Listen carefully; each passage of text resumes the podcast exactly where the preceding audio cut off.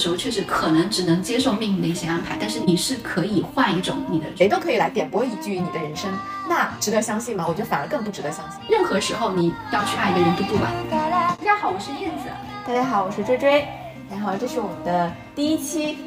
播客。我们的这个播客呢，希望说通过一些读书的感悟分享，互相碰撞，互相一起陪伴成长吧。还有什么想说的吗？对于这个播客的一些期待，或者说对于做这件事情的期待，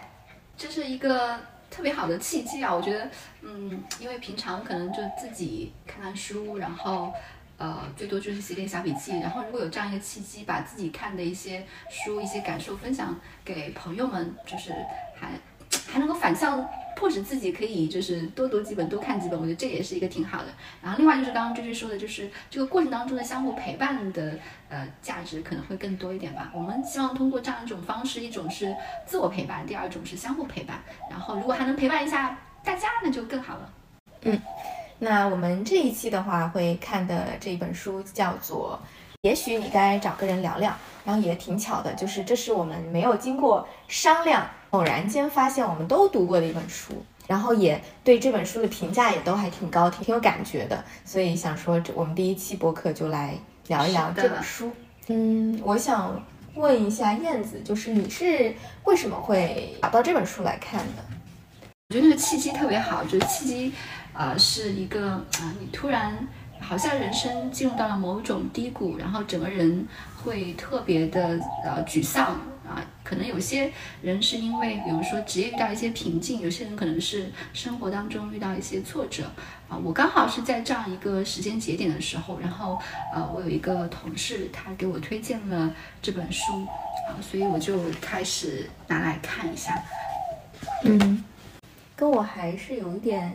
就是相似的，因为我最近看这方面的东西也比较多，因为我也想说，就是三十加了嘛，也会面临说未来我们要去，嗯，寻找更适合自己人生的路线。我也在尝试，就是成为一个心理咨询师。然后正好这本书作者本身就是一个心理咨询师，然后他讲了五个，嗯，跟就他咨询当中的有趣的故事，就确实觉得还有一些收获和共鸣吧。啊，是的，就是呃，我沿着追追说的啊，我其实最开始是因为觉得好像哎遇到一些呃就是迷惑的东西，所以其实想通过这种啊阅读的方式给自己一些启发。然后我自己看完这本书之后呢，我确实觉得呃它对我有蛮多共鸣的一些东西，是可以在这些故事当中找到一些力量的。另外一个就是呃我自己也觉得，因为我其实也是对心理学。啊，有点感兴趣吧，所以就是最近也在接触一些心理学的一些啊书啊，所以我看完之后，我是觉得这本书其实不只是适合，呃，就是你有一些困惑，可能啊想要呃，就是通过一些呃书籍的阅读来。帮自己有一些治愈的一些能量，还也非常适合对心理学感兴趣的一些朋友们，嗯，因为它其实也中间这本书也穿插讲了一些跟心理学有关的，或者说是有一些就是他可能有一些困扰，但是对心理咨询这件事情啊比较没有概念，就是觉得他高深莫测，然后想有一定的了解，就是对这样的一些朋友们，我觉得也是一个比较好的。一本启蒙的，或者说是一个呃，就是介绍的一本书吧，因为它中间也讲到了心理咨询的这个过程啊，包括心理咨询师的一些内心的一些啊非常真实的一些写照啊，所以我觉得这这几个方面啊，如果感兴趣朋友们也是可以来阅读这本书的。嗯，因为可能会有一些没有读过这本书的人嘛，所以简单介绍一下这本书的内容啊。首先，它的作者叫洛丽·戈特利布，然后他是一个。呃，美国的作家兼资深的心理咨询师，这本书是一个小说体的，他讲了五个故事，所以如果说担心就是觉得心理咨询比较枯燥的人，他看这本书，我觉得会呃可读性会比较强，因为他通过故事穿插起来，其实是相当于洛丽作为心理咨询师本人。然后他的一些来访者，他挑了四个比较有代表性的样本，然后正好讲的年龄段也不同，性别也不同，然后遇到的事情也不一样。然后另外的一个比较有意思的视角，就是他自己虽然是一个心理咨询师，但是他也遇到了人生的卡点，所以他也在里面当一个故事的主人翁。他在里面也去找了另外一个咨询师去做心理咨询。如果说你是一个对咨询行业有一点了解，或者是感受过咨询的人，你会觉得有一个点是非常有意思的，就是他虽然是一个咨询师，但是他在里面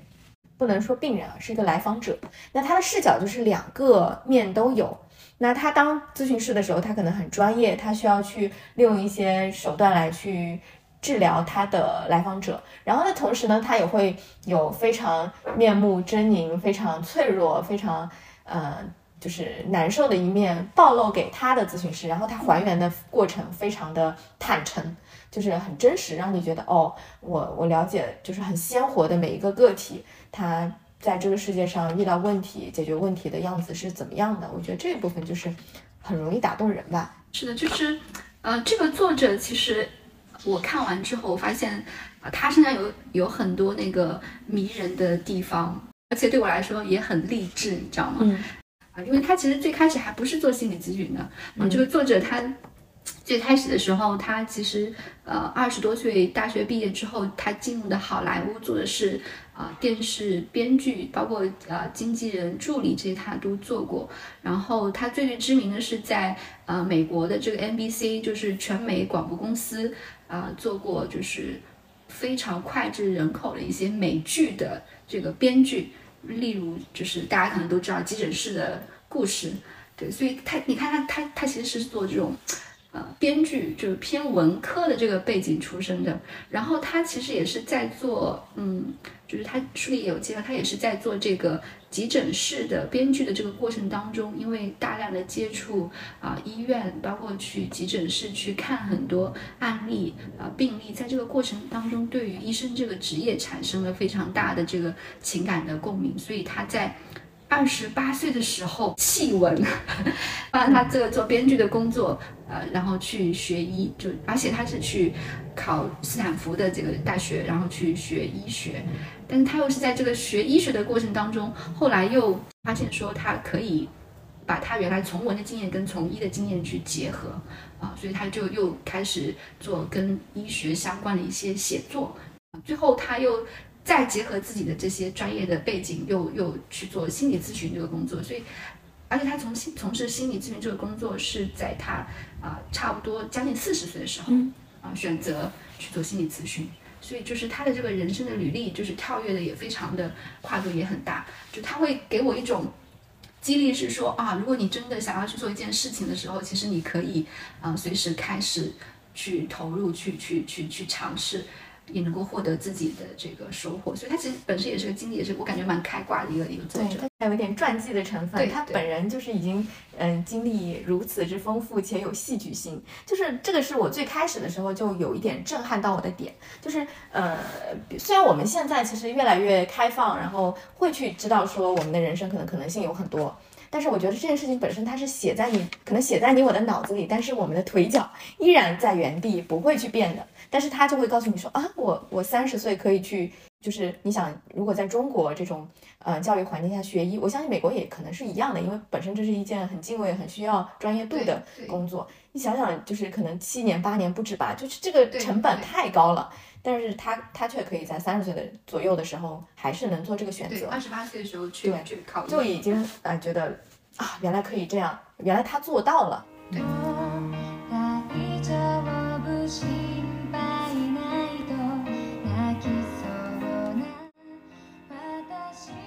接下来介绍一下这个书中的几个故事吧。可以，就它里面讲了五个故事嘛，然后我也想说，嗯，聊一聊，就是比如说我们从自己的这个。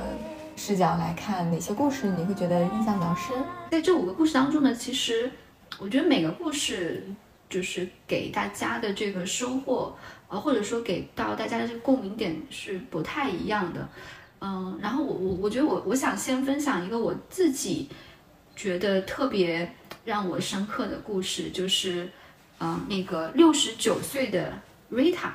啊她的这个故事。她当时是遇到一个什么问题去看的心理咨询师？她其实，啊，六十九岁，然后其实是一个已经退休的这个状态。嗯，然后呢，他觉得他自己的呃一生过得非常的糟糕，有过几次失败的婚姻，然后子女跟他的关系也是非常的冷漠且疏远的。然后他觉得他自己的这个职业呃就是也是没有得到比较好的这个发挥，他觉得他有一些艺术的才华没有在他原来的这个职业当中呃发发挥出来啊、所以他觉得他整个人生呃活得非常的糟糕。然后他当时是呃觉得是说，如果自己还到七十岁的生日的时候还没有让自己觉得生活更好一点，他就打算自杀啊、所以他是在这样的一个背景下面去呃就是接受心理咨询师的这个治疗的。其实最开始我觉得还是比较感动的一点是，因为他其实是一个六十九岁的老人家，老人家的这种心理健康，其实在我们的身边也应该有很多，但是他并不被重视。所以其实我觉得这个故事的感动的点是在于是说，哦，到六十九岁，其实呃人之呃慈母的这个状态下面，其实有一些心理的问题的时候，还是应该非常积极的去进行一些治疗，包括呃就是有比较好的这样一个就是社会的资源，能够让他享受到这个，其实是我还是觉得比较感动的，包括关注到老年人的这样一些心理健康的问题。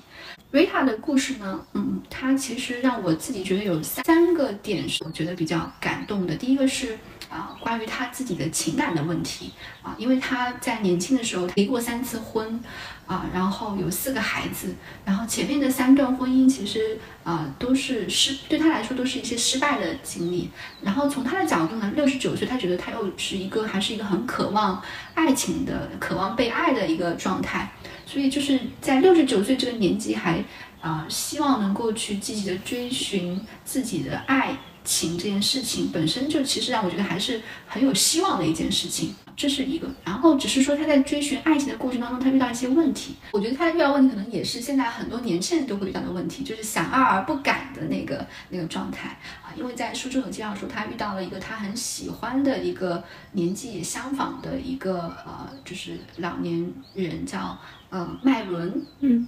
啊、跟他是差不多是情投意合吧。对，然后麦伦也跟他表白，但是啊、他却拒绝了那个表白。他其实是一种就是想爱，但是又非常害怕受到伤害。但为了不让自己受伤害呢，就回避跟逃避爱情的这种这种选择跟状态。我觉得这个呃这个点可能也是，就是当下很多年轻人可能也都会遇到的一些问题哈。对所以他有启发到你是吗？因为我记得你当时跟我说，对这个故事其实是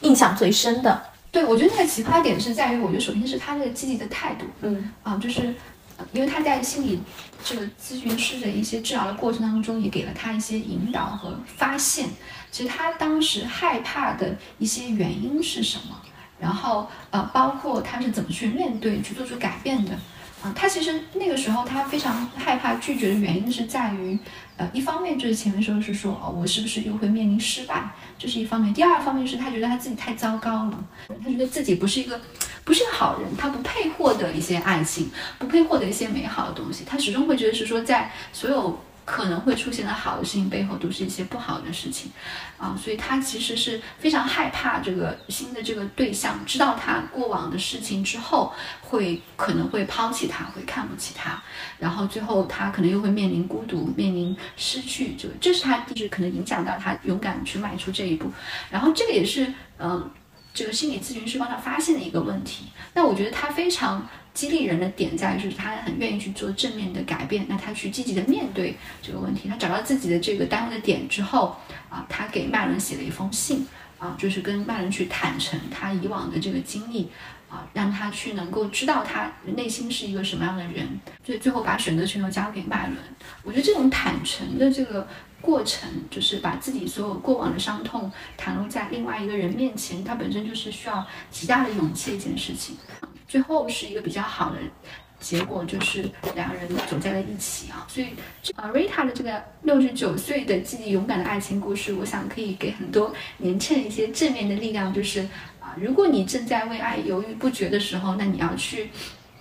思考一下，说你犹豫不决的原因是什么？你是否会为这些原因去啊、打开你的这个世界的大门，然后去勇敢的去尝试、去面对。任何时候你要去爱一个人都不晚。你看。六十九岁重新去收获一段爱情也不晚，所以永远不要害怕说，呃，我到了一定的年纪是不是就不能够去拥有爱这件事情？我这个是一个。第二是我觉得他在对他子女的问题上面，他的这个态度也是非常积极的，他也非常主动的给他的孩子们去写信，去向他们道歉，向他们袒露他自己的这个愧疚之心啊。当然，他也希望能够，呃，获得他们原谅。但是，呃，尽管这个书中的结尾他并没有完全获得他的这个子女的原谅，但是他慢慢的在尝试去做出一些改变，也重新去跟他的儿女们建立一些联系。我觉得像这种改变跟尝试，就也是会给。嗯，我们很多正面的一些力量吧。就我记得他结尾的时候，他好像他给他的每个子女都有写信，然后有的子女就会给他回馈，但有的人依然就是也没有给他回馈。我觉得这就是生活本来的样子，是就是呃，你做了这件事情，不一定说你要去追寻那个结果，但他可能有可能无，呃，他也依然是在这个这个阶段去真诚的去寻找连接，他至少他自己的那一份。已经去去完成了，我觉得就已经很好了。就我就很喜欢这个故事的，就因为它很写实嘛，所以它可能不是故事，它就是更容易让人动容和相信。哦，那我也讲一个，我觉得对我来说印象很深的故事，就是朱莉朱莉的故事。对，朱莉是一个大学的女教师，然后她新婚燕尔就发现了乳腺癌，这是一个。呃，外部不可抗力吧，就是他的命运是相对来说比较凄惨、令人同情的。然后他在这个过程当中去寻找心理咨询师，我觉得更多的是一种嗯慰藉和陪伴。就是我记得洛丽也说了，就是说他说他希望说陪伴朱莉到到最后，哪怕是。这个结果是他能活下去，还是他会最终死去？那他也是在这个里面，就是支持他走过每一个阶段的。因为我觉得，就是朱莉这个人，这个个体，他的就是自我的发展，就我还是觉得他非常成熟的。他在这个阶段面临自己的一些病症和痛苦的时候，他还是很坚强。就首先，他做两件事情，就是他很希望生一个宝宝，所以他在呃。就是化疗啊等等的治疗过程当中，他依然去在各种呃方面都去坚持，看看有没有这个可能性，就是自己能怀一个宝宝。然后另外一件事情就是他特别期望成为一个超市的收银员，因为原来他的那个职业是大学女教师，传统的人心里觉得，哎，这个职业又又高尚，然后又就是相对来说社会地位也会比较高，但是他寻找自己。就是内心的那一份向往和快乐的时候，他还是去去当了一个收银员。然后我记得里面书中有有一个描述，就是说洛丽带着她的孩子去超市的时候，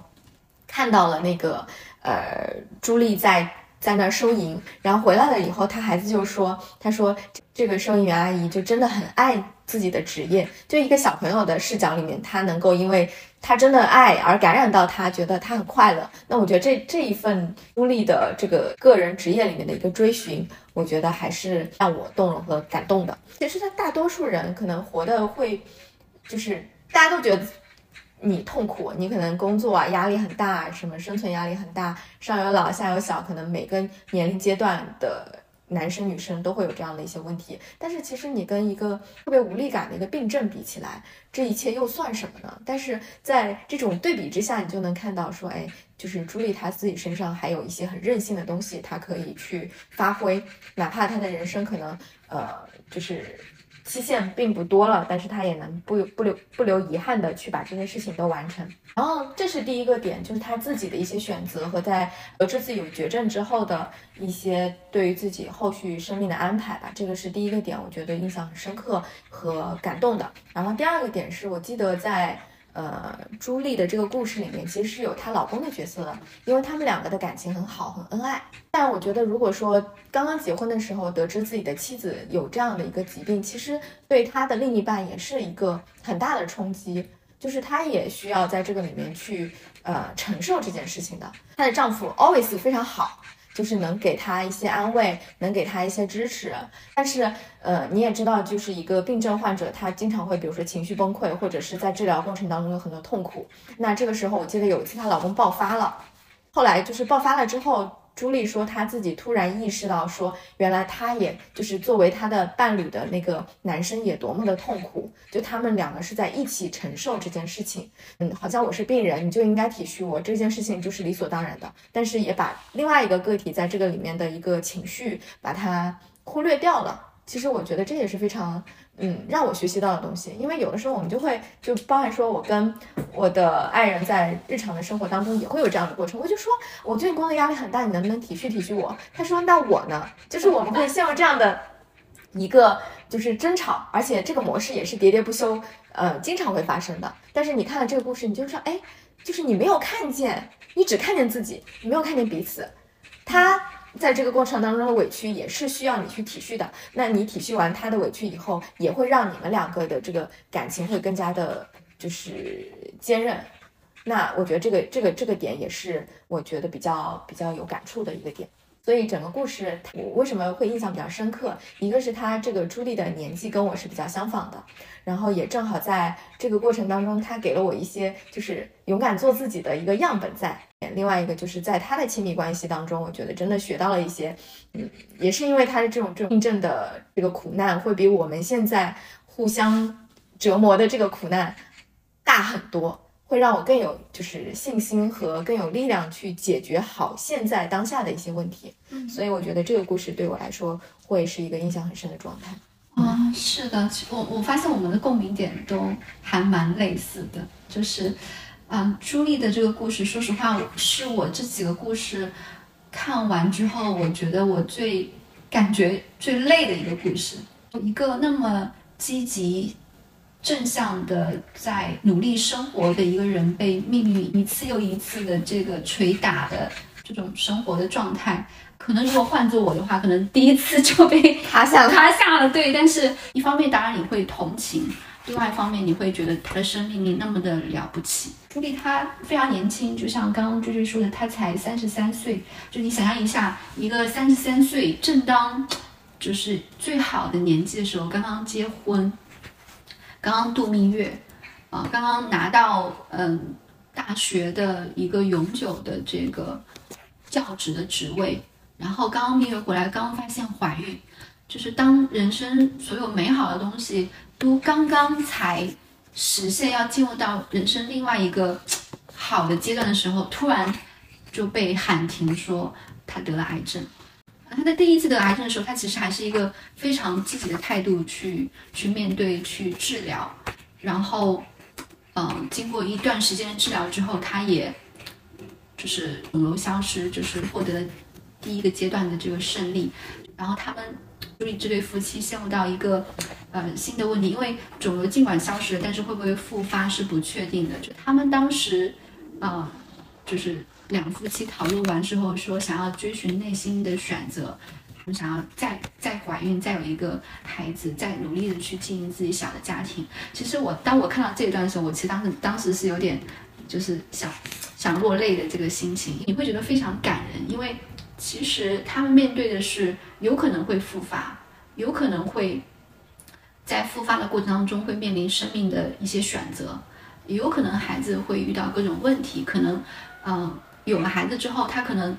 就是很在孩子很小的时候，妈妈就没有了。他其实不是那么容易的选择，其实是非常接受煎熬的选择。然后在这么煎熬的选择的这种复杂的情况下面，他们仍然还是想要有一个孩子。其实你很希望这个时候老天爷给他一个非常完美的 ending，但是很不幸的是，他们又后来面对的是流产，因为他当时身体可能也不是特别好，所以又流产掉。他们一直在。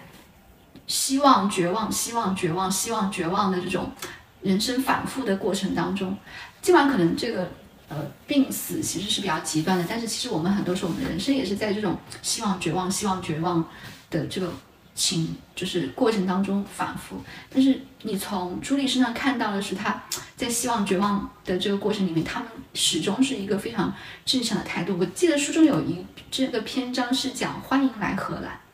嗯，他讲的是朱莉她一个好的朋友，在朱莉被他的医生宣告死刑的时候，嗯，给他写了一封信，就是说，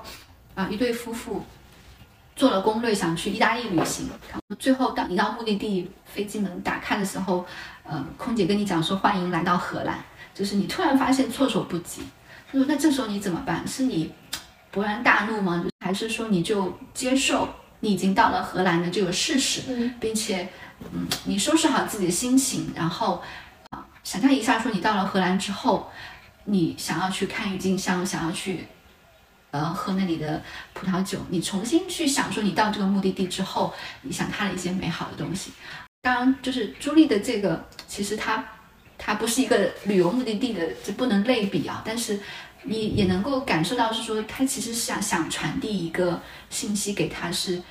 我们有的时候确实可能只能接受命运的一些安排，但是你在这种命运的状态下面，你是可以换一种你的选心情或者你的这个状态去面对那个生活，或者说你在这个状态下再去寻找那个所谓的美好，哪怕它可能只是一点点。然后，所以就有了朱莉，她想要去做一些她自己喜欢的事情。所以他去超市做收银员，而且他在超市做收银员的时候，他成为那个超市里的明星收银员。原因是因为，就是他排的队伍永远是收银人最多的。一方面是因为他很快，所以大家都很愿意排他的队；第二方面是他非常的亲切，他对小孩子、对就是街坊邻居的这种交流，就是哪怕可能你只是买一个甜甜圈，他也会跟你非常暖心的跟你交流。哦，我我可能我也喜欢吃甜甜圈。啊，我喜欢什么口味的？可能只是一些非常家常的话，但是，就是其实我们很多时候就可能在这种家常里面去获得一些生活的能量啊，所以他自己重新愿意投入，戴着顶假头发，因为他做化疗，然后去超市，其实可能体力也不是很好，但是他就去把自己的这个美好的能量传递给别人，然后中中间可能他也收获一些能量。我觉得这个其实就是你会觉得哇，这是就非常感人的故事。然后直到后面，就是刚啾啾也在讲的是说，她感受到她伴侣的一些压力的时候，你又看到她，她又在做的另外一件事情是，她突然想到是说，能为我的爱人做些什么啊？所以她，她知道说，哦，她因为跟她丈夫的那次争吵，她那次争吵其实是她丈夫突然他们可能在看电视，然后啊，她朱莉在跟丈夫说啊，因为他们在讨论一个话题，你知道是什么话题是？医生在跟她讲说，她是不是要舍弃掉某一些器官，让她的这个死亡不要那么快。那天她正在跟她丈夫讨论，这个时候她丈夫可能正在看电视，并不是非常认真的回应她的时候，她就表达了自己不满。然后她丈夫就说了一句说：“我们能不能有一个晚上不聊癌症？”她突然意识到是说：“哦，就是原来她其实一直也接受那么大的压力。”所以她开始想是说：“那我在我。”不多的时光中，我还能为我的爱人做些什么？所以她筹办了如何让她的丈夫可能要慢慢的接受她即将离开的这件事情。所以她筹办了自己的葬礼，在她活着的时候啊，我觉得我以前看就是别人哦说在自己活着的时候筹办葬礼，我其实没有什么感觉，或者说哦，为什么要这样？对，或者为什么要这样？或者说哎，就是表面上说一句哦，好酷啊。但是当你在读朱莉的故事的时候，哦，他是想让他的家人们就是慢慢的接受，说他可能就即即将会离开这个事情，包括他也希望他能够把他给家人说的一些话，在那样一个场合，包括他可能家人想要对他一些话，在那样一个场合，就是提前去做一些准备。因为我其实死亡这种分离，其实是一个分离，这种分离是人生最难的一个分离，就是就是这种分离对生和死的人来说都是非常艰难的，所以他觉得他想要帮他的家人一起去做这件事情，然后我就觉得这件事情本身就是充满着，他是基于爱的一些嗯。意义在做这个事情，所以你你也会觉得哦，我好像面对这个事情，你去处理这样一些关系的时候。你会从朱莉身上看到一些爱和力量吗？还有一个就是，真的是说活好每个当下，就是把握住每个当下活着的时候自己的一些意愿和想法。没有经历过生病，没有经历过病痛，没有经历过这种生离死别，其实我觉得对这句话的感受是弱的。嗯。但是你看他的故事，我觉得重新去感受这件事情，感受对，就是你真的怎么是真的。就是活在当下，我觉得它会给我们一些启发。对对，以前听类似于讲活在当下这种的，就会觉得这只是一句话而已，就是你没有觉得自己在真的体会这件事情。但是朱莉的这个故事，因为它里面有太多很有冲击波的情节，然后是，比如举个例子，比如说她在做各种选择的时候，依然选择要生一个宝宝，我才开始啊会这样去想。为什么他那么执着于这件事情，哪怕那么痛苦了？然后另外一件事情，他戴着假发套，他也要去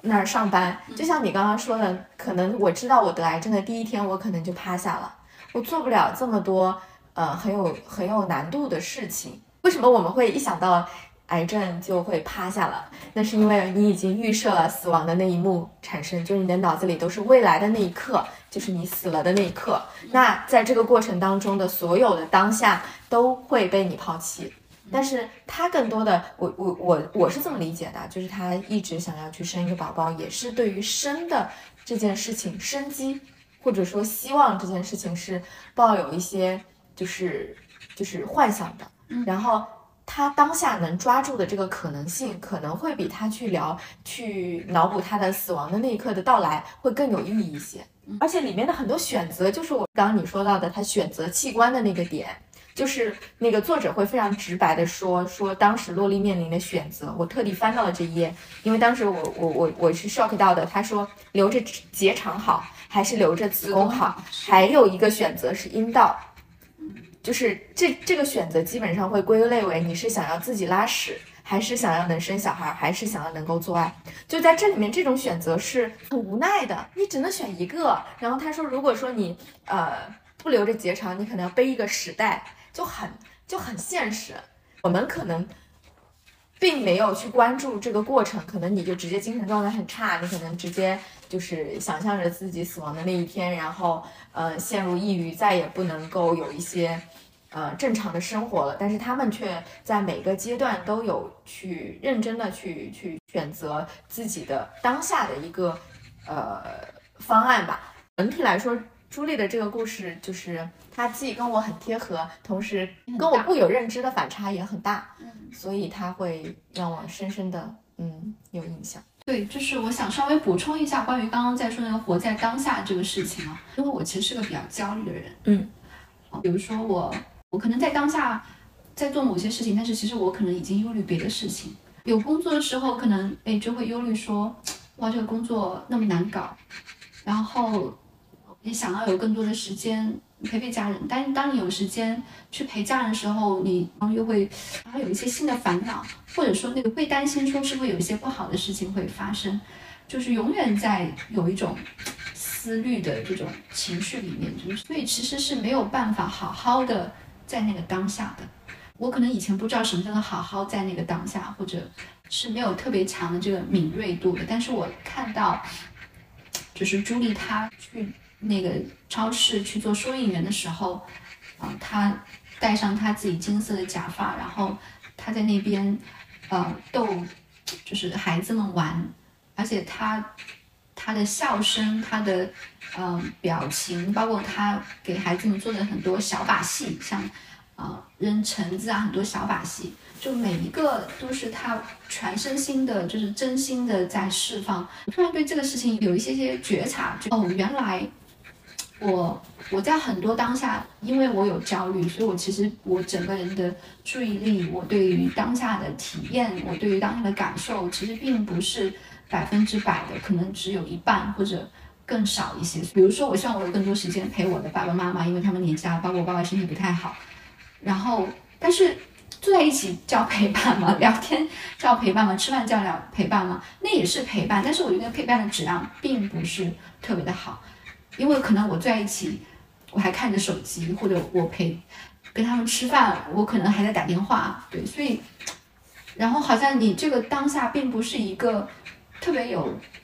特别好的当下，所以，但我又又又去思考或者回忆起，说我有没有一些我自己觉得很棒的当下？有，但我觉得但凡很棒的当下，都是在于你全身心的投入来给给人的当下，所以你有了很多深刻的体验，你有了就是那个爱的浓度和你释放的那个能量的浓度足够的时候，我觉得其实你的你身边的人也能够觉察到，包括你自己也能够觉察到。所以啊，其实那个叫珍惜当下，活在当下。所以我觉得那个还背后说你怎么能够真的把那个当下，嗯，活好做好。我觉得那个是需要你释放很多能量出来的，但那个能量不是消耗，我觉得还是一个治愈的过程。就是这个是我我对那个故事，我当时脑中想想闪过的一些我自己的感受的地方吧。第三个故事是约翰，你想聊一聊约翰的故事？我们说到约翰的故事的时候，为什么都不约而同的笑了？因为他，我觉得其实虽然这个人他在就是书里面才开始描述的是面目可憎的，但是他整个故事读下来，我却觉得这个男生就是这个男人很可爱。对对对，就他有自己的那个嗯耍脾气的一面，但是他内里又有非常饱满的对于就是自己的亲人的那个那个就是细腻的感情的那一面。我觉得这个人好立体啊。对对对，就是就我我我很愿意去聊他，虽然说我可能。就是同理的那一部分会少一点，当然也有，就是他最开始那个自以为是，然后狂妄自大的那种面目可憎的样子，有的时候你会觉得自己在某一个某几个当下是有的。我们先简单介绍一下那个约翰的故事。约翰是一个四十岁出头一点，非常非常成功的一个好莱坞的制作人。嗯，他有非常多脍炙人口的作品，而且他也拿过好多次艾美奖。你想想看，这样一个成功的人士，然后他当时去咨询的这个状态是，他觉得全世界都是蠢货，他觉得他的同事是蠢货，他觉得他的牙科医生是个蠢货，他的前一任的治疗的心理医生是个蠢货，包括有的时候他觉得他的太太也是个蠢货，他的女儿也是个蠢货，他觉得他世界他要面对这些蠢货压力太大太大了，所以他睡不着觉啊，就是他最开始去接受心理咨咨询的这个。这个故事，其实我最开始看到这个故事的时候，就觉得我靠，这个这么成功的一个人士，就有很多压力，这不是很正常吗？对。然后你对他的这个压力的来源其实是不了解的啊。就是约翰他慢慢的在展开自己的这些故事的，到后面的时候，你就会就像追追说的一样，就你会嗯感受到他为什么会有。这样，他现造成他现在的这个状态的一些原因，他其实是就是在他六岁的时候，他他的母亲就是嗯死于一个车祸的意外，所以他其实在很小的时候就失去了母亲。然后呢，他其实呃最开始就是向心理咨询师袒露他自己内心的伤痛的点是在于，呃他自己的那个大儿子在。大儿子六岁的时候发生一次车祸去世，而且那次车祸，嗯，是在他们夫妻全家带着呃儿子跟女儿去乐高乐园玩的路上，在路上他跟他妻子有了争吵，争吵是因为是说，嗯，他有一个工作的电话，但是其实他公他妻子是希望他不接，希望他能够专注在陪伴家人这件事情上，因为他当时又在开车，然后。那他他就自己去拿那个手机，就在他自己拿那个手机的过程当中，他被一辆呃吉普车迎面就是撞上，并且发生了事故。所以其实最开始的时候，他是深深的自责的，他觉得因为那事故夺走了他大儿子的生命，而且他他说他大儿子最后他听到他大儿子说的话是爸，就是 daddy 可能没有叫完，所以他觉得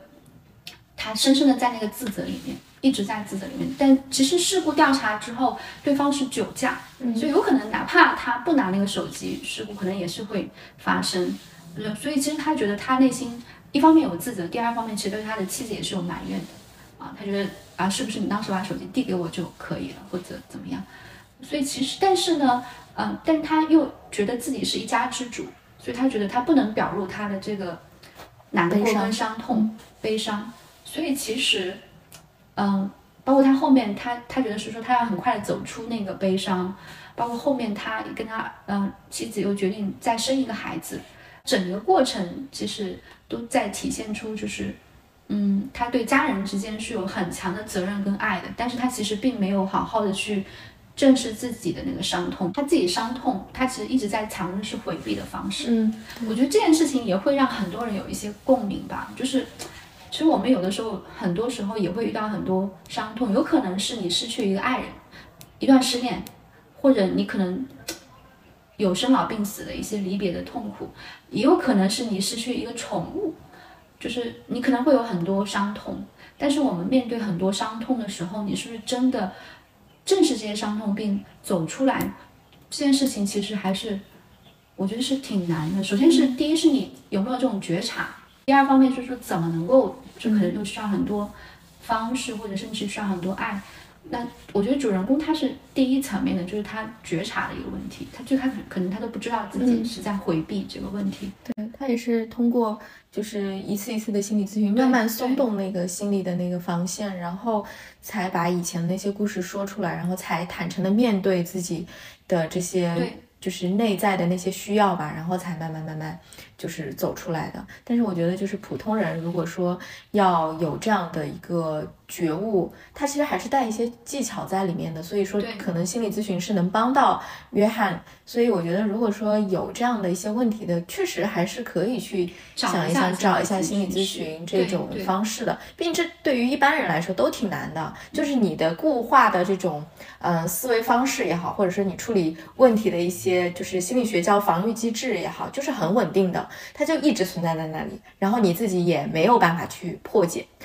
就就这里面也好嘛，就洛丽她自己也是心理咨询师。但是她遇到自己的问题的时候，你会陷在自己的事情里面，就是让你去自主的跳出来，去面对自己这个这个太痛苦太难了，所以还是要有人帮。所以我觉得这个也给到一个就是切面吧，就是告诉大家说可以，哎，去找一找心理咨询，或许或者你找个人聊聊天也可以，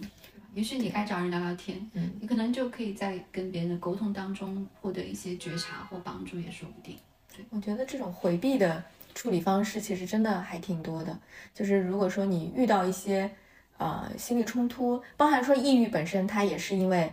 就是不想面对，所以他要沉浸在一种我不用面对的状态下面，然后久而久之就抑郁了。就它是一种保护机制，就是保护你自己不再受伤害的。但是如果你一直在里面的话，就真的就嗯很难再往下走。就像就像约翰一样，他可能是因为。呃，孩子死亡问题的避而不谈，导致，呃，他跟他的妻子就是仿佛有个雷点，那个雷点在就在他们横亘在他们的家庭之间，就不能聊到那件事情，然后仿佛什么都没有发生，但是真的什么都没有发生吗？不可能，这件事情的伤害一定会在你的其他的方方面面会去就是显露出来。然后他自己加上工作压力很大，呃，也是其中的一方面吧。就是他会转移自己的注意力到工作当中去，那他可能会获得一部分的成功。那同时，这种长期压力积攒到无法排解的那个阶段，就让他去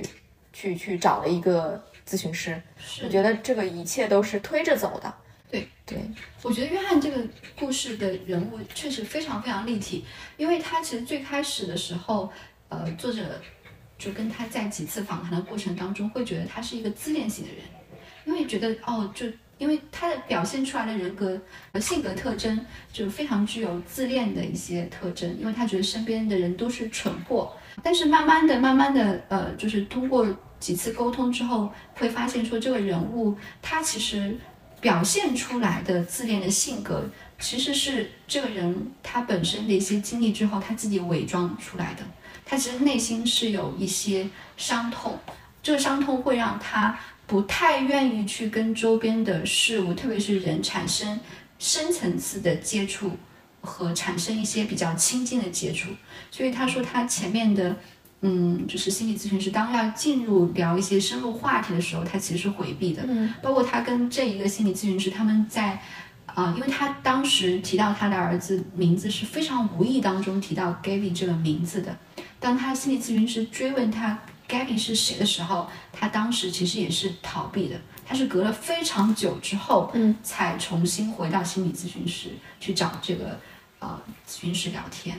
我觉得这个其实也给我们很多自己在可能这种呃社交过程当中，如果我们的朋友。或者是我们认识一个新的朋友，他表露出了一些性格，其实他有很多深层次的原因，这个背后确实可能会需要有一些这种专业的经验啊，你才能够去做一些识别。但所以我觉得这个可能也是给我们一些可能人际交往过程当中一些启发吧。对，这个是一个方面。另外一个方面就是我自己觉得，就是像刚刚追追在说的，就是你哪怕找一个人去交流，找个朋友去聊天，去释放表达，然后你的一些感受，可能会让你自己觉察到一些痛苦。但如果能够找到专业的人，确实是可能会帮助会更大。而且我觉得专业的心理咨询师，他们包括他在面对不同的这个来访者的时候，他其实他会可能会需要的一些表现是不同的吧。比较感人是他在讲这个朱莉的故事的时候，也讲到是说他其实在跟朱莉的治疗过程当中，并没有是以一个面对一个将死的一个人的态度，或者像六十九岁的这个瑞塔的时候，说是一个老年人可能。因为老年人要做改变的机会，或者改变之后，对于未来人生，就好像也没有特别长，就是，所以就是他对每一个特殊的人群，他其实都是用非常正常人群的对待的这种方式去去对待。我觉得这些点也其实好像也能够让我们自己在人际交往的过程当中给一些些启发吧。对，所以约翰的故事，嗯，最后还是非常好的，就是他呃跟他太太都同时接受了呃。心理咨就是咨询的治疗，而且两人慢慢的走出这个这个过去的伤痛的过程。嗯，他们走出来的过程有一个非常明显的时间节点，这个时间节点是约翰在跟呃他的这个心理咨询师说，他们他跟他的太太有一次啊在沙发上讨论，就是两个人去找哪一个人作为伴侣。心理咨询师去找，因为他太太自己自己之前也找了一个心理咨询师，然后约翰也找了一个心理咨询师。那他他们到底找哪个人？在聊这个话题的时候，他太太倾向于找他那个心理咨询师。然后当时约翰就说了一句，因为他之前的口头禅是都是蠢货嘛，所以他就说了一句说就你那个蠢货心理咨询师。但他说他说完这句话的时候，他就马上意识到自己好像讲了一句不不该讲的话。因为他觉得他怎么可以去评判他太太的心理咨询师是一个蠢货嘛？嗯，然后在他太太刚要发飙说了两句之后，就他马上就跟他太太道歉，啊，这个在他们以往的生活场景里面是没有的，嗯，因为他以前就有对于他太太，要么就是他觉得身边人都是蠢货，而且他真的认为对方就是蠢货，要么就是他对于他太太可能会比较敷衍一些，但是他那次是真的觉察到了自己好像说了一句不该说的话。然后很真心的去道歉，而且他说，当他跟他在道完歉之后，他们两人相视一笑，而且两人就哈哈大笑，且最后他们两人因为笑得太大声，所以他们家的女儿都跑进来抱着他们，问了他们在笑什么。我觉得看那个场面的那个场景，我印象非常深刻，也会觉得非常温暖，就是你会觉得哦，你会真的觉得他当时说这个，他好像真真的有有在内心发生一些变化，你会觉得他就是一些很正向的一些。变化对，所以啊，其实我有一个困惑的点，就是这个书里面的很多场景的描写其实是很很好很好的，很有呃画面感，然后也很能让我们沉浸在里面。就是你刚刚说的那个，我也记得，就是最后一个 happy ending 的那个感觉。但我是在想说，这个这个场景是作者 描写出来的呢，还是真还是真实的？通过比如说约翰的后面的一些口述。获得的，那这个就会让我有一些存疑。没，没关系。你是怎么看这个？嗯，这个问题啊？你这样说，就文学创作都来自于生活，文学可能又高于生活。我觉得，首先它是否是真实发生的，对我来说可能已经不是那么重要了。我觉得最重要的事情是，它在那个时间节点让我产生了共鸣。啊，我觉得这个可能更重要一些。是否真实发生的，其实对于我来说还挺重要的。嗯我会，我会觉得，如果是。真实发生的会让我更可以相信、可以信赖一些，嗯，也就是它的作用或者价值会更大一些。但如果它是描写的，它可能在营造一个故事的情节，那可能它的置信度就会没那么高一些。它就是嗯，偏向一个故事欣赏，还是偏向一个会把它的一些启发带到生活当中的这样的一个一个一个选择吧。嗯那这也是我对于这本书的一个小小的疑问，对疑问，对，嗯，就是它到底是一个写实类的心理咨询师的这个故事的案例的编写，还是一个小说性质的，或者是一半一半，对，还是一半一半？嗯，我这是一个非常好的一个话题啊。我的观点是在于我的选择，嗯，你是想选择相信还是想啊？那至少是说，当我自己在那个当下，在我看这本书的时候，我是选择相信。很好的，因为其实我从这本书里面其实也有就是思考到一个事情，就是国外的心理咨询行业，因为我对这个事情还挺感兴趣的嘛。就是心理咨询行业未来，比如说我想从业，那在呃国内的一个市场大概是什么样子？有多少中国人能够接受？但是因为这本书描写的它五个案例里面的每一个呃，就是来访者的角色或者是呃身份都不同，就你会觉得啊，原来。我大体能够通过这五个案例能感知到，就是国外心理咨询是一件非常普遍、非常正常、非常容易接受的事情。哪怕是像瑞塔的这种年纪，一个老太太，或者是像一个非常之苛刻的成功人士约翰，他都能够选择这种方式，当他遇到问题的时候去去就是解惑。那这就是一个很理想的一个状态啊！我也我也更容易相信，就是。嗯，像他们一样的，或者说比他们的那个标签属性更弱一点的，就是一个积极向上、愿意探索自我的这样的一个人，那他肯定大概率会去用这种方式来去探索自己、解决问题嘛。那我觉得就很好啊。嗯嗯，对，就是我会就是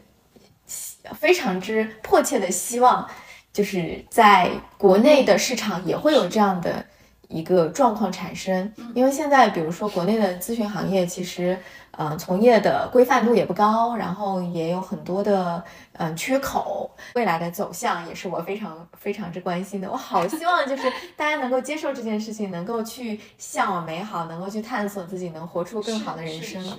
对对对。但我是看到，嗯，你想我们过去的大概这。嗯，小十年的时间，其实心理咨询在国内的发展也是非常的快的。嗯，啊，可能以前大家对心理咨询这件事情还停留在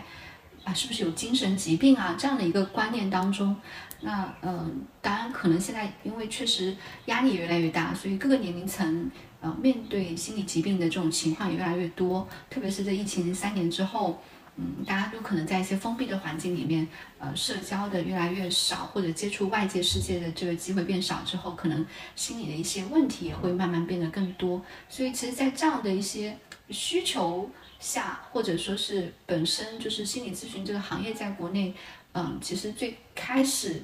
可能就只有一些医院，对吧？到后面看到有很多呃社会上的一些工作室，但是也是有发展机会嘛。对，所以其实。我是觉得是说，如果真的感兴趣，那每个人可能对这个感兴趣的程度会不同啊。嗯，如果只是浅感兴趣，那就建议大家多去看看这方面的书，啊，了解一下，就是它到底是一个什么样的行业，怎么样的一些方式啊。因为坦率讲，我我我是看过心理医生，啊，我接触过心理医生，所以是心理医生那种的吗？医院的那种啊？不不不，心心理咨询师，对对对对，就是我曾经啊，应该。做过两次心理咨询，啊，同一个心理咨询师哈，对，啊，当然也当然有，当时也是遇到一些问题，但是那个时候其实也是完全抱着试试看的心情去的。但是我会发现说，啊，你真的接触过了，跟你完全没有接触之前是完全不一样的。啊，我以前会觉得，啊，心理咨询师好像是。他就应该像一个师长一样的，充满人智慧，给你人生点拨一下，答疑解惑了，你知道吗？对对对对。但是你接触过之后，你会发现，哎，好像还是不一样的。就好像这本书也是，就是我觉得也许你该找个人啊，但这也是给你展示心理咨询师在跟啊来访者这个这个治疗的过程是真实是什么样子的。其实他讲到的是另外一个话题了，就是你最后会发现说，心理咨询师他其实是一个引导者，最后其实。解惑那个人是你自己，是，嗯，所以这个其实还是对吧？就你如果原来不了解，那你可以通过看书这种方式去接触了解一下。如果你有些，比如说像你这样子，呃，已经比较感兴趣，可能甚至是是想未来是不是我要去从事这个职业，但是可能啊不明确说，哎，这个会不会是不是更规范、更成熟一些？我觉得大家感兴趣就投进去，可能可以更好呢。我今天看一个书评就说。呃，也许你该找个人聊聊这本书，很非常好，但是它是一个被书名毁掉的一本书。但我就我恰恰会觉得这本书，这个书名，啊，书名很好，因为你说它哪怕叫什么五个心理咨询师的故事啊之类的，它可能很直白，很很直接能点到它的的一个一个状况，可能能吸引更多的眼球。但是不像这本书一样的书名，现在的这个书名一样，就这么呃温柔，然后又有力量，对对对，是的，我觉得这个就是。细细品它，你能知道它的就是用意在里面。对对，而且我想说，是说作者的原因应该不只是在于是说，哦，你要去找一下心理咨询师，他其实是在讲说，你应该找人聊一聊。这个人是 everybody，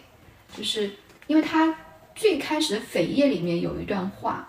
他说作者的话，那这本书要提出的问题是我们如何改变，答案藏在与他人的相处中。嗯啊，所以我觉得其实作者的本意跟他的。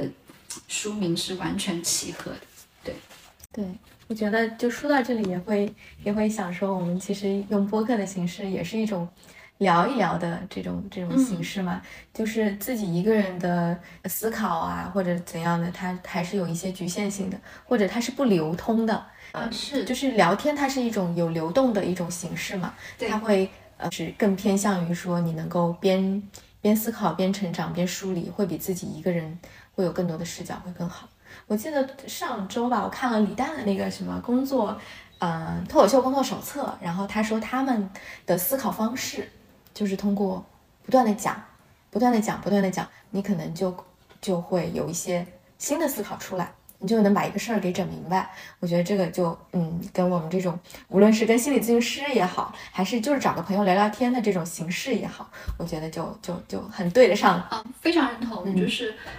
我好像记得他这个也是有一个理论基础还是什么，我但我大概忘记了。但是大概意思是说，其实我们很多时候在表达的过程，都是你自己在重新对于你要表达的这个事情或问题，在进行一些思考，然后梳理的这个过程。所以，但是表达是单向的嘛，交流是双向的。双向其实又是一种，就是我传递一个东西给你，然后能不能进入你的心流，然后你能不能在这个心流的时候又触碰到你的大脑。那你的大脑的多巴胺分泌之后，你可能有迸发一些新的东西。我觉得这个过程还蛮有意思的。其实表达，我觉得它也有可能是双向的，嗯，就是你可能是在跟你的另一个自己啊对话，在对话，是是，就是你说给，就有的时候你是说给自己听，你是从大脑说出来，跟你的心去去碰撞，所以可能慢慢慢慢你就能找到一些症结点。对对，就是心理咨询的时候，我记得，因为我也做过半年左右的。接受过半年左右的心理咨询，然后才开始，我确实是困惑很多，很担心我找的这个心理咨询师不靠谱，因为我当时找的是八百块钱五十分钟的，我也是八百块钱，这是个标准的，相对比较资深的咨询师的一个收费，哦，就是确实还是不菲的一笔费用。然后我就对于这个东西完全不了解的情况下，还是有点觉得慌慌的。然后我们走了大概半年时间吧，确实我有个很深刻的感觉，就是更多的时候我是说给自己听。然后他基本上说的话不会太多。刚开始我也会觉得他应该是给我一些人生哲理的点拨，或者告诉我你应该怎么去做。这些也会有，就是一些心理技巧帮助你去，呃，度过一，就是有一些新的尝试也会有，但是不多。更多的是你讲着讲着讲着讲着，那就啊，原来是这个原因啊，然后你就啊豁然开朗了一些。对，所以其实咨询就也想聊一聊这个话题的点，就是不要觉得它。不靠谱或怎么样的，其实这就是一种，呃，正常的、规范的心理咨询的一种方式。因为你想啊，如果是谁都可以来点拨一句你的人生，那值得相信吗？我觉得反而更不值得相信吧。嗯，而是你自己一点点的去摸到那个门路的那个过程，会让你获得更多的，嗯，是的，智慧。对的。总之就是我们也是鼓励说大家能够，啊，不管是。遇到什么样的问题，或者你想分享喜悦，都还是能够去找一个人聊聊。嗯，对。啊，第四个故事呢是夏洛特啊，夏洛特她是一个非常年轻的姑娘，二十来岁，对吧？嗯。然后，呃，她当时遇到的问题呢，是她就是觉得自己非常的焦虑，她觉得对工作感到厌倦，然后跟父母的相处很有困难，包括她觉得她在。然后忙碌的这个社交生活当中，就从来没有那个认真交往过的这个恋人。实际上，他其实是一个原生家庭不是非常呃幸福和就是给予正常爱的这样一个家庭，因为他母亲呃是有抑郁症的，而且也是呃就是是应该是比较嗜酒吧，然后父亲是常年嗯不在家的，然后父母的关系也非常的不好，经常争吵。他其实从小是被迫。成为一个大人这个状态，然后他自己当时的状态是那种，就是经常会在各种麻烦当中，嗯，比如说今天可能出马那个车撞了，或者说是去健身房的时候被那个器械呃撞青了这个脸，然后包括他可能哪天的钱包可能又丢了，嗯，他经常会陷入到这种不断的这个麻烦的事情里面，包括他在情感上面，嗯，也是就是。啊，他觉得他没有交到过一个真正可以发展成为一段恋人关系的这样一个异性的朋友，嗯，就是好像好像夏洛特呈现出来的是一个叛逆的少女，然后啊，就感觉这个故事它是比较嗯单纯纯粹的，可能跟这个年纪的呃姑娘就是身上的呃经历是相关的，就是她嗯其实刚刚成熟，成为一个成年人。然后他刚刚开始谈恋爱，刚刚开始有一些自己的呃主宰的人生，但是他会觉得就是总是失控。那呃，他的治疗过程也是咨询师帮他去寻找一些家庭的原生家庭的，就是溯源吧，对，就是让他了解到他的问题的，就是原因可能是来自于啊，比如说从小到大。的这个这个父母对他的施于关爱，然后以及说他其实，在一种嗯，就是戾气很重的环境里面长大的嘛。就是你一个孩子对于这个眼睛是纯净的，他看到的东西先是这些不好的乌烟瘴气的东西，那他可能会呃，一个是他对这个世界的就是认知，可能就是。嗯，就像我记得他里面有说到的，他每次在遇到一个男生的时候，就马上就会换一个嘛，他就会觉得对于一段稳定的关系是不可理解的。其实他潜意识里是对于稳定的关系抱有呃不理解的，所以这个也是来自于他就是父母的关系对他的一个影响。然后很多的东西也是，呃，也是这样的。就比如说他总是做一些相对来说比较出格的事情，比如说去找一些有女朋友的。男生这种的，他是想用自己的一些嗯出格的行为来去嗯获取一些就是关注吧，就是他自己可能不自知啊，但是他会有这种模式在，是因为他从小被忽视这种的一些一些关联性。嗯，就是你刚才讲到这个夏洛特的这个故事，我觉得这个故事有有两个点让我当时印象比较深刻，第一个是。啊，就是他好像 always in trouble，嗯，然后呢，好像很多麻烦呢，又好像你会觉得是说，好像是他自己本身的行为模式造成一些麻烦，嗯，啊，然后呢，他老是在这种外部的，就好像灾小灾难当中，其实这些外部的小灾难确实。映射到的是一些内在的一些危机跟问题，就像书中心理咨询师说的，其实他很大一部分的是在于是说他内在的危机是他希望能够引起被关注啊，所以他老是让自己陷在麻烦当中去，让周边人能关注到他遇到麻烦，他甚至在这个麻烦里面又很寻需要旁边人给他一些帮助跟建议，所以他可能经常会需要他的心理咨询师给他一些解决办法，但是其实，嗯，他这个。过程，我是觉得就像刚刚在说的，就是说他一个进入成年的人，他因为可能从小的这个成长的环境，并没有他学会自己真正掌控自己的人生这个能力，所以总是在麻烦过程里面需要被关注，寻求被关注，需要帮助去解决那些麻烦。其实背后在于就是说他是不是能够自己真正的意识到自己需要掌控他的人生这件事情，从而去做出一些改变。我觉得比较好一点是书中其实也给了一些很专业的心理咨询方面一些方法啊。他讲到是说，嗯，叫做行为转变的阶段模式的一个理论叫 TTM 理论。他讲到了，嗯，会需要经历过啊大概五个阶段，叫未准备阶段、犹豫不决阶段，然后准备阶段、行动阶段跟维持阶段。需要经历过这几个阶段之后，他可能才能真正的改变一些行为。我觉得故事夏洛特的呃故事，它其实还是一个比较。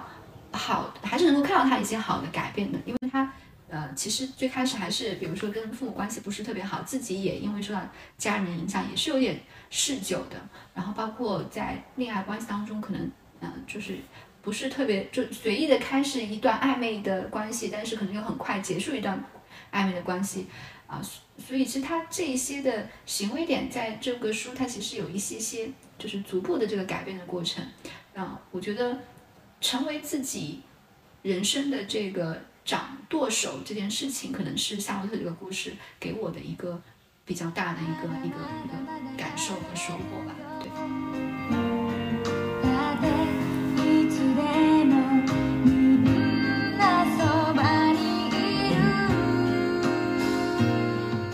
那还有一个故事，就是其实最后一个故事嘛，就是作者本身自己的故事，就是她是一个嗯单亲妈妈。就是正常来说，她是一个未婚，就是通过，嗯，或啊人工受对人工受精的方式获得了一个孩子，将近四十岁的时候，然后他有一段就是在之前没有走进心理咨询之前，他是有一段他认为比较稳定的关系，有一个比较不错的男友，然后感情也一直很好，但是突然有一天男友就跟她分手了，嗯，男友的理由是不能忍受一个。未成年的孩子，所以没有办法跟他再走下去。然后他被这件事情深深的困扰着，他就陷入到一个失恋的很漫长的过程当中，每天都哭啊，然后走不出来。后来他就去寻找了一个，就是他通过他的一些咨询师的同行，然后找了一个比较不错的一个呃男性的心理咨询师，然后他开始就是真正去想解决失恋的这件事情。对，就是刚刚我们在最开始的时候，其实其实有聊到嘛，他这个人其实还是挺传奇的。然后他有很多很了不起的一些一些成就，比如说他原来的工作也很不错，然后他也能选择中年转型学医，然后在每一个行业里面都做得不错。这样的一个人，那我们就会很好奇，他在真的遇到困惑的时候，他去就是接受心理咨询是一个什么样的一个状况？其实我才开始对他自己是有一些。呃，理想化的状态的，我会觉得，哎，你自己就是一个咨询师，那你自己跟自己剖析一下，应该就能解决吧。但是你也知道，就是人当真的遇到困难的时候，他无法抽身于自己的那个 trouble 当中，那他寻找了一个嗯同行来去解决的时候，其实是非常，我觉得是挺需要勇气的，因为他过程当中也说了遮遮掩掩，不希望告诉他说自己是个咨询师，然后也从。嗯，咨询的过程当中，从这个男男性咨询师身上学习到一点什么？他会说，诶，当我表现出我的那个崩溃的时候，他用这种方式来对待我。如果我是呃面对这样的一个咨询来访者的话，我会怎么去做？就是他的他的视角就很有意思。一方面他是一个受访者，一方面他又是一个就是跳出这个咨询关系的，就是聆听和旁观者。然后，呃，他的改变发生于那个咨询师踢了他一脚，对对，然后说他是一个沉浸在享受在自己的痛苦当中的一个角色。对这个点有感特别有感触的原因是，其实我们大部分人的。遇到一些问题的时候，我们可能就会陷入到一些负面的这个情绪当中去，会陷在无限的痛苦里面。然后我们在痛苦里面，我们会觉得不可自拔。然后我们会把这个痛苦，要么就是觉得是说都是对方的错误，要么就是都会变成说啊，是不是我全是我自己的责任？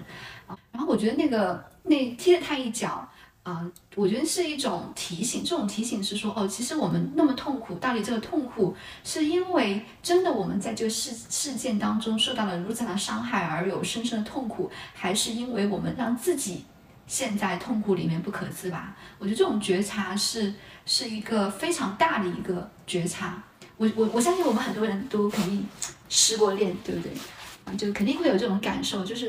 啊，当你失恋的时候。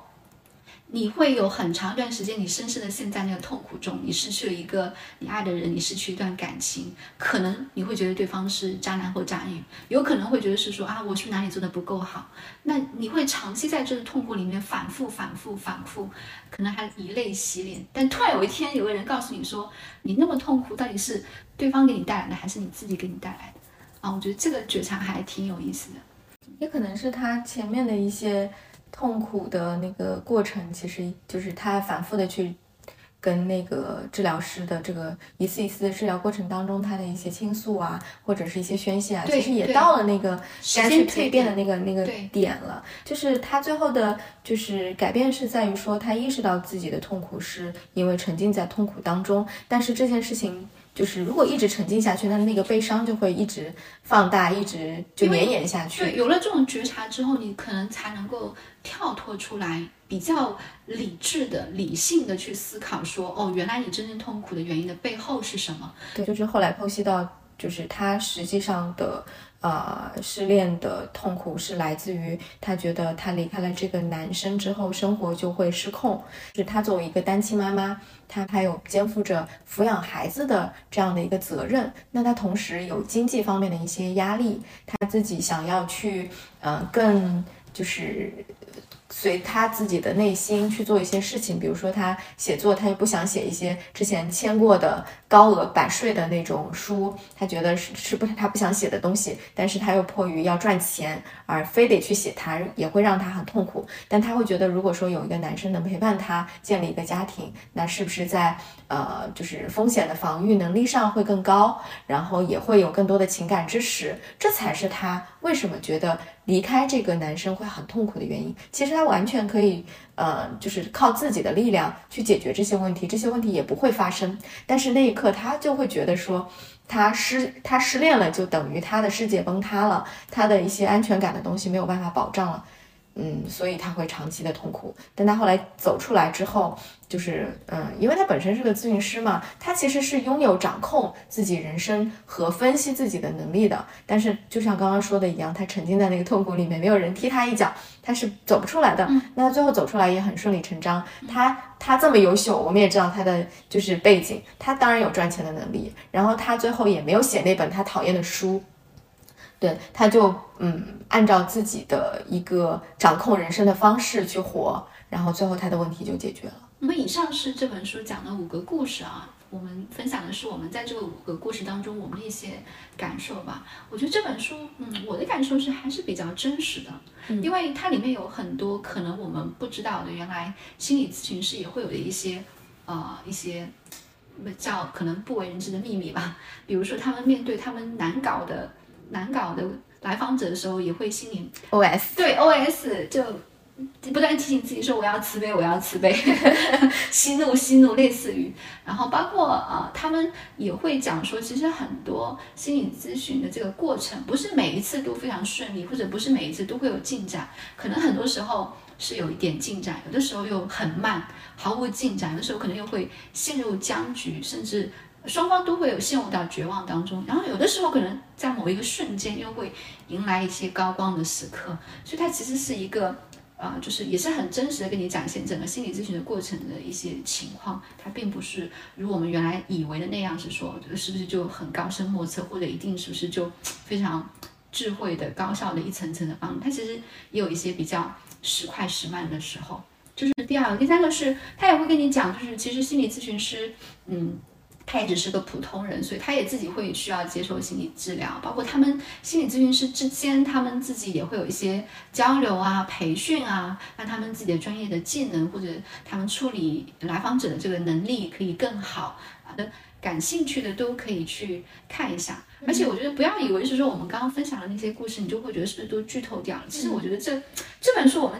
花那么长时间去讲，是因为它真的很厚。而且我觉得看这本书真的需要一点耐心，因为它是五个故事穿插在一起讲。我是直到看了一半以后，我才觉得就是迎来那些故事的一些高光时刻的时候，我才觉得哦，就是每个故事都如此的动人。所以其实我看了第二两遍，就是你第二遍再去看的时候，你会发现说哦，原来你第一遍看了很多东西，跟你第二遍看的时候的一些记忆点是不一样的。所以我是觉得这个故事这本书值得。嗯，就是哪怕你听过很多介绍，你仍然是可以值得你自己拿起来好好的去看那本。作者本身他写作能力确实是不错的，是跟他原来就是做编剧什么的是有一定的关联度。这也是为什么我会质疑那个点的原因，因为他写的实在很好。就那个时候让你感动的点，让你落泪的东西，我觉得都是会有的。就是他通过文字来去，就是跟你去做交流，那个那个那个点，我觉得还是。